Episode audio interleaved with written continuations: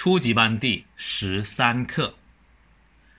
Our society is a big family. We should really care about people. When we are open minded, we'll find people fascinating. Never judge a book by its cover.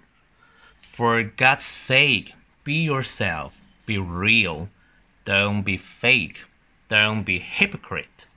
Never pretend to be someone you're not. Always be sincere and never be dishonest. Trust and respect are the keys to make friends. Find sincere friends as soon as possible. 我再读一次.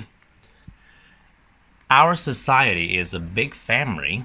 We should really care about people. When we are open minded, we'll find people fascinating. Never judge a book by its cover. For God's sake, be yourself, be real.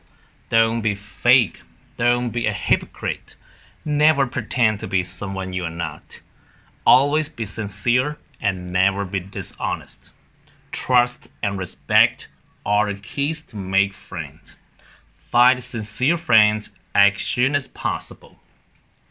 看生字 ，society 社会，open-minded 心胸开放的，fascinating 迷人的、有趣的。